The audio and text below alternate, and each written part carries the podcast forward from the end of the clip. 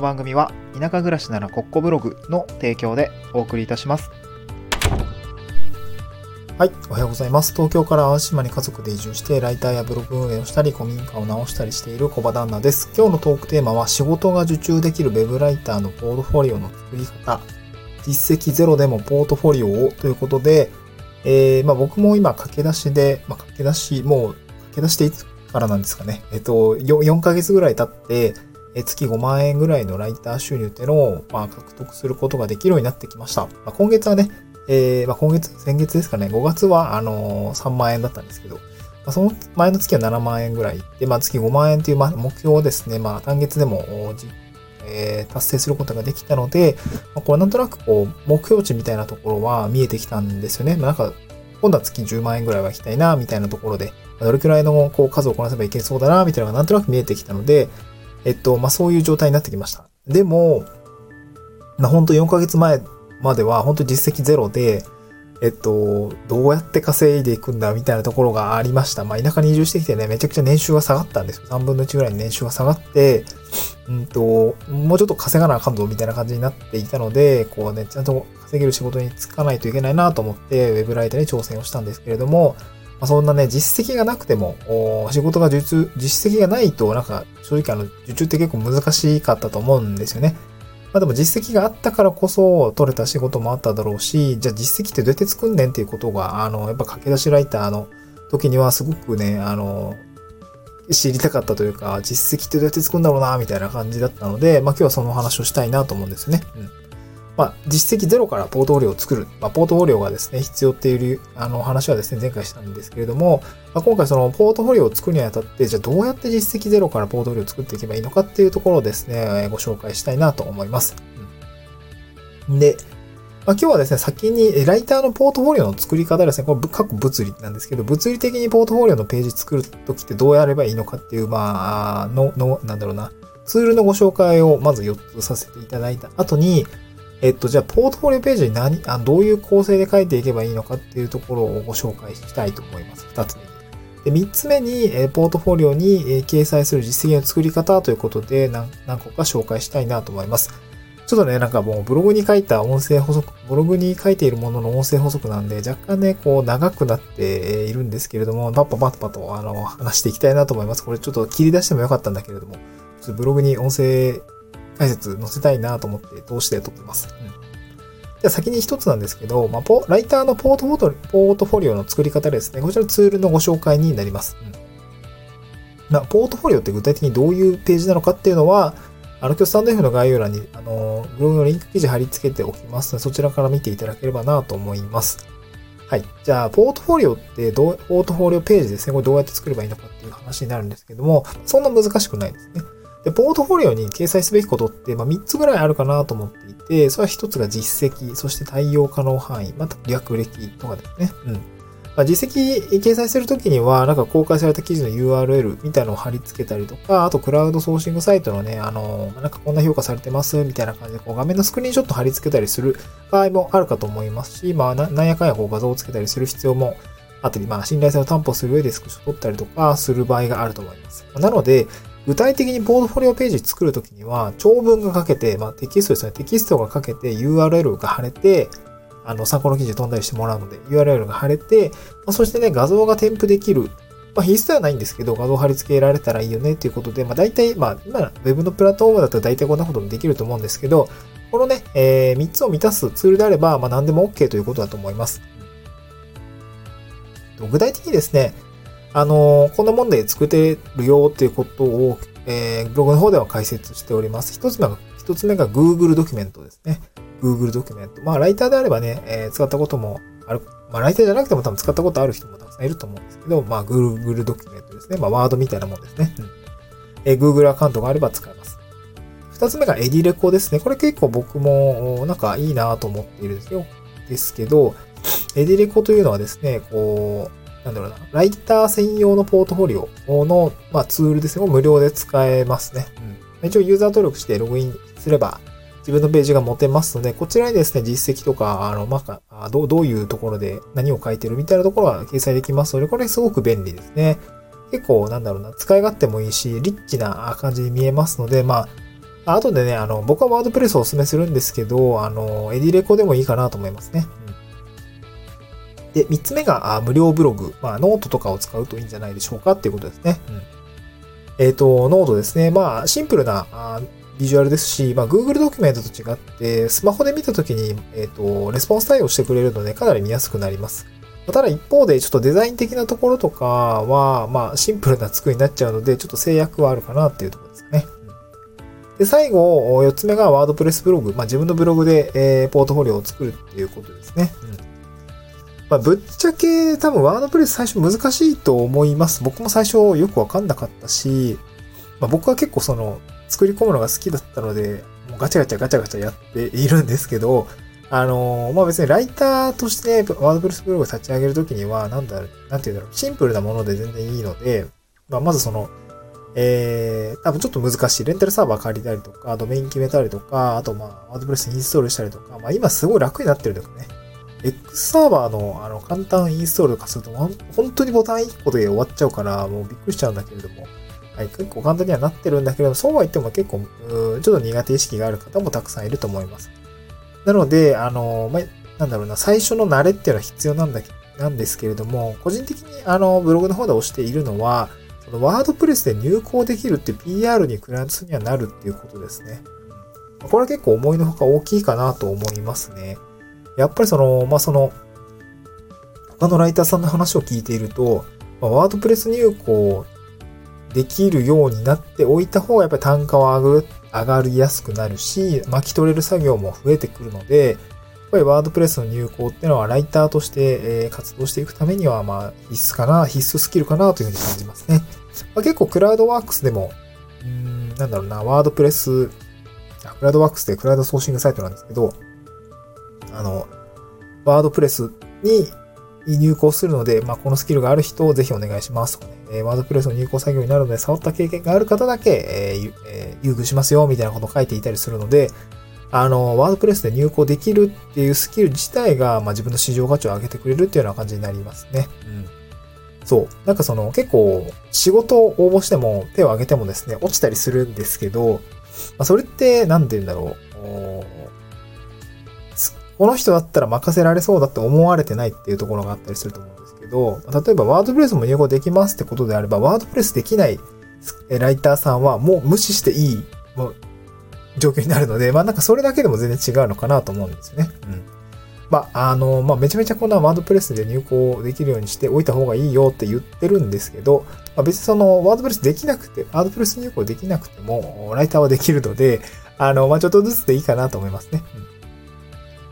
あの、まあ、入稿というか、あの、ワードプレスの立ち上げ自体は、まあ、僕も、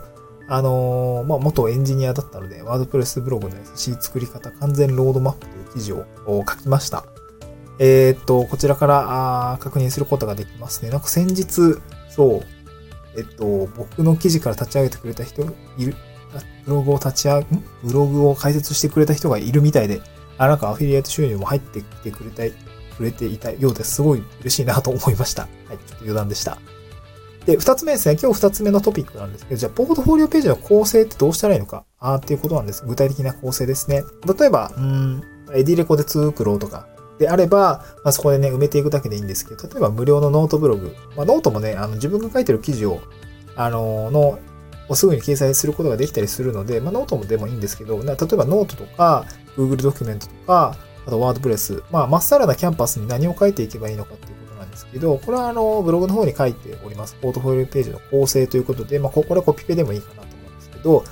えー、例えば、まあ、全体的に言うと6つありますね。1つ目が略歴、2つ目が受注実績、3つ目が可能な業務範囲、4つ目がサンプル記事、まあ、あの、リンクとかですね。で、5つ ,5 つ目が、まあ僕は、あの、得意なジャンルとか、まあ、あの、補足とか、ね、業務ポートフォリオみたいなのを書いて、あの、特化型ライターであれば、あの、こんな業務具体的にやってましたみたいなポートフォリオみたいのも書いていいのかなと思いますね。で最後、連絡先ですね。Google フォームの問い合わせフォームを作ったりとか、えっ、ー、と、ワードプレスであれば、えー、なんとかなんとかコンタクトみたいな、あの、プラグインで、あの、問い合わせフォームは作ることができますので、そういったものを使うといいのかなと思いますね。うん、まあ、構成についてはね、私も、なちょっと瞑想、瞑想をしながらちょこちょこと改善してるんですけども、まあ、こういう参考、あの、まあ、6つの流れはですね、一つ参考にしてみていただければいいのかなと思いますね。で、えーほえーまあ、だいぶあれなんですけどこ、ここからが本題ですね。あの、ポートフォリオに掲載する実績はじゃあどうやって作ったらいいんだと。その、ポートフォリオページ作り方分かりました？じゃあ、私はなんか頑張ってワードプレスで作りますとか、エディレコで作りますとか、あいいと思います。で、具体的に構成ですね、書く内容もなんとなく分かりました。じゃあ、その、実績記事ですよね。実績とか、受注実績とかを書きたいんだけれども、今実績がないですと。じゃあ書けませんっていう感じになると思うんですけど、あの、書けます。あの、ポートフォリオに掲載する実績の作り方あですね、僕はこんな感じでやりましたというところをシェアしています。あのブログの方でも。で、具体的にですね、じゃあどうやって、えー、なんだろうな、その一番重要な、ポートフォリオに一番重要な実績をですね、作っていけばいいのかというと、まあ、ないならですね、基本的な考え方としてはないなら自分で作ろうぜっていう話ですね。まあ、こう考えて進んでいくような感じになるかなと思いますね。ま僕も最初は実績なかったので、ま今もそんな 目立つような実績はないんですけれども、えっ、ー、と、だいたい今12記事ぐらいは納品はしてるんですけれども、そういったものの実績として、えー、最初の実績ですよね。どうやって作っていけばいいのかというところを2つご紹介します。で、1つ目が、あの、実績がなくても取れる案件に挑戦するっていうことですね。で、2つ目が自分のブログに記事を書いて実績にしちゃうっていうことですね。一つずつ解説をしていくんですけど、まず一つ目ですね。実績がなくても取れる案件に挑戦するということは、えー、結構僕的にはおすすめかなと思いますね。まあ、ちょっと僕的にはおすすめってのはちょっとミソなんですけど。で一つ、その実績がなくて取れる、取れる案件っていうのは、例えばこう専門的なスキルが不要で誰でもできるような案件ですね。まあ、例えばあ、最初大手のクラウドソーシングサイトの中でね、あの登録をして、えっ、ー、と、なんだっけ、仕事を検索してみると、文字起こしって調べるとですね、結構仕事があるんですよね。うん。えっと、で、僕がブログの方で押しているのは、専門的なスキルが不要で誰でもできるような案件っていうのは、文字起こしと体験談の執筆っていうふうに提示、あのー、ご紹介しています。文字起こしと体験談の執筆ですね。はい。で、一つ目の文字起こしは、まあ、インタビューとか動画の内容っていうのを、まあ、聞いたりとか見たりして、それを文字に起こしてテキスト化する仕事だと思います。まあ、ケバ取りとかって言って、その、あーとかうーとか言ったものは別に一言一句、あの、書き、書き起こすわけではないんだけども、毛羽取りして、えっと、なんていうんだ、えー、テキスト化していく。まあ、SEO 記事みたいに、まあ、なんかどういうキーワードをいつ盛り込んで、どれくらい盛り込んで、構成こうしてみたいなところはないので、あの、記事構成をしなくても良いですし、まあ、文章のね、お作法的なところも、まあ、そこまで意識しなくても良いのかなっていうところなので、結構誰でもできる仕事だと思います。まあ、個人的にはその動画とかインタビューの動画聞きながら、あの、ややるだけなんで、まあ正直誰でもできると思いますが、えっ、ー、と、クラウドソーシングのこう使い方を、なんで言うんだろう、学ぶ、まあ、クライアントさんとどういう感じでやり取りするのかとか、まあ、僕最初、クラウドワークスで、えー、受注金額とか契約金額入れる、の入れ方がわかんなかったからね、本当に。えっと、手数料とか、あの、消費税とかって、込み込みでやったりのかとか、抜いてやったりのかとか全然わかんなかったんで、あの、こういうところの勉強に、勉強をしないといけないと思うんですけど、まあ何せさ、その案件とかの難易度とかが、なんか難しかったりすると、そこまでキーマンないじゃないですか。だから最初はなんか案件楽なやつにして、えー、クラウドワークスの使い方もちょっと慣れてみるぐらいでいいのかなと思いますね。で、えー、二つ目ですね。二つ目のじ、あの、誰でもできる案件というのは、これ体験談の執筆ですね。これ結構僕的にはおすすめです。自分が使ったことのある商品とかサービス、あとは自身の経験というものを体験談として記事にする方法ですね。で、これ文字起こしに比べると結構ウェブライター寄りの仕事に近づくお仕事なのかなと思いますね。ウェブライターの仕事に近づく仕事です。えっと、クラウドワークスとかランサーズとかで体験談っていう風に検索をすると、まあ、例えばリゾートバイトの体験談をお願いします。一月いくらですとか、まあ、あとは、なんだろうな、こう、体の悩みとか抱えてる方の体験談を執筆してほしいです、みたいなことを書いている、まあ、お仕事募集されている内容もありますね。これ結構僕的にはおすすめで、体験談の執筆っては、えー、クライアント様の方で結構記事構成とか渡されることが多いんですよね。こうこうこういう見出しでこれを書いてくださいみたいな。で見出しまで決まっていると、もうほぼ記事執筆だけで、で、かつ体験談の執筆って自分の中でえー、体験してるんで情報量も多いし、大体かかぶらないんですよね。コピペチェックとかでも引っかからないと思うんで、自分のオリジナルな体験だからね。全然、あの、書きやすいと思うんですね。リサーチ時間もそんなにいらないし。そう、だから記事通りに、記事通りに書けば良いので、かなり難易度は低いかなと思いますね。各いう私も、あの、最初移住体験談の執筆からですね、あの、受注しました。例えば移住した場所はどことか、移住した時期はとか、えー、今何してんのとかっていうような、もろもろのね、記事の構成っていうのをまあ普通に渡されて、その通りに書いていっただけなので、全然、あの、ぶっちゃけ楽でした。自分の経験を吐き出すだけなので、かなり楽だったと思いますが、まあ、ちゃんとね、受注実績として取れて、あの、なんていうの？えー、まあ、実績ができたっていう感じになります。まあ、あの、クラウドワークスとかって1件でも受注実績あれば、クライアントからの評価って、あの、掲載される、まあ、良かったよとか、ね、悪かったよは多分ないと思うんだけど、まあ、星がね、ついたりとかするんですけど、こういうのが1件でもあることが大事ですね。さすがに、発注者目線で考えると、受注実績が0件。この人本当に活動してんのかどうかわかんない状態だと、やっぱこの人に頼んで大丈夫だろうかって形になると思うんで、まずはね、クラウドソーシングサイトで小さな実績を作るっていうことから始めてみるといいのかなと思いますね。はい。はい。で、えー、ちょっとね、話戻るんですけど、あのゼロから、あの実績を作る方法ですね。一つが実績がなくても取れる案件に挑戦するでした。で、もう一もう、もう一つ、もう一つが、え、自分のブログに記事を書いて実績にするということですね。はい。こちらもブログの活用になりますが、えー、これでも結構、えー、活用できます。で、ブログさん、ブログさんじゃないわ、ライターさんですね。ブログを、ライターさんがブログを書くときには、あのー、ポートフォリオにしておくといいと思うんですけど、まあ、これなんでブログがポートフォリオになるかっていうと、まあ、ライターが自分で書いてる文章なんで、その人のライティング力が伝わるんですよね。なんか基本的な文章力ついてそうだなとかね、えー、なんか語尾の、ですますとかの語尾の3連続がないとか、えー、手にオーハーとかしっかりしてるとか、なんかわかりやすい表現するなとかね、例え話が結構こう、ちょっとわかんない。例え話がっていう、どういう風で見てんだろうね。わかんないけど、そう、この文章力ならこう仕事を頼んでも良いかもしれないなという風にクライアントさんに思ってもらえたなら、これでブログって十分実績にして仕事が取れるわけですよね。